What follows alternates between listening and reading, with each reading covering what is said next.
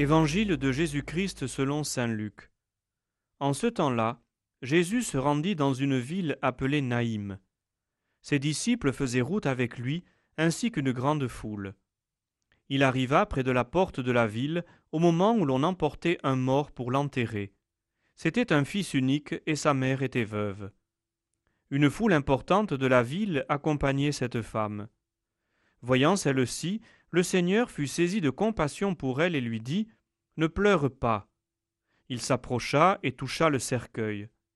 Les porteurs s'arrêtèrent et Jésus dit Jeune homme, je te l'ordonne, lève-toi. Alors le mort se redressa et se mit à parler. Et Jésus le rendit à sa mère. La crainte s'empara de tous, et ils rendaient gloire à Dieu en disant Un grand prophète s'est levé parmi nous, et Dieu a visité son peuple. Et cette parole sur Jésus se répandit dans la Judée entière et dans toute la région.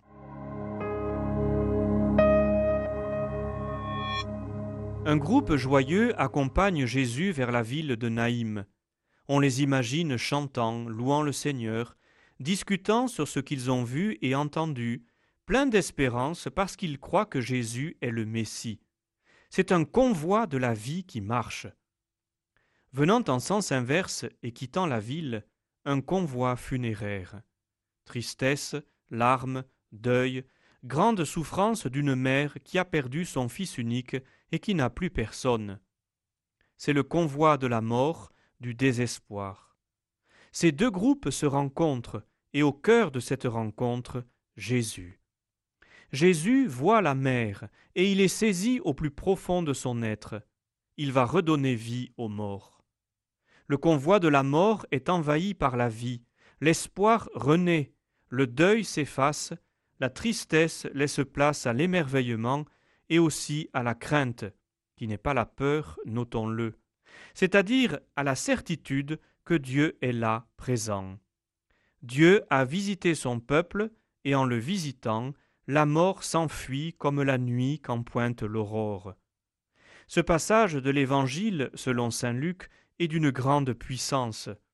La mort est anéantie par celui qui est la vie, le Christ Jésus. Cette résurrection de ce jeune homme annonce bien sûr la résurrection du Christ et notre propre résurrection.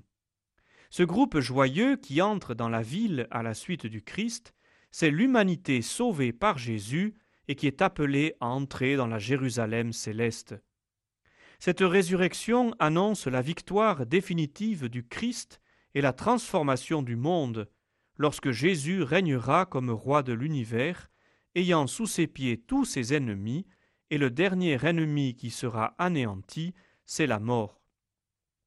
Jésus est venu pour anéantir la mort, pour donner la vie qui n'aura pas de fin. Il le fait en venant au milieu de nous, le mystère de l'incarnation manifeste la compassion du Père qui envoie son Fils.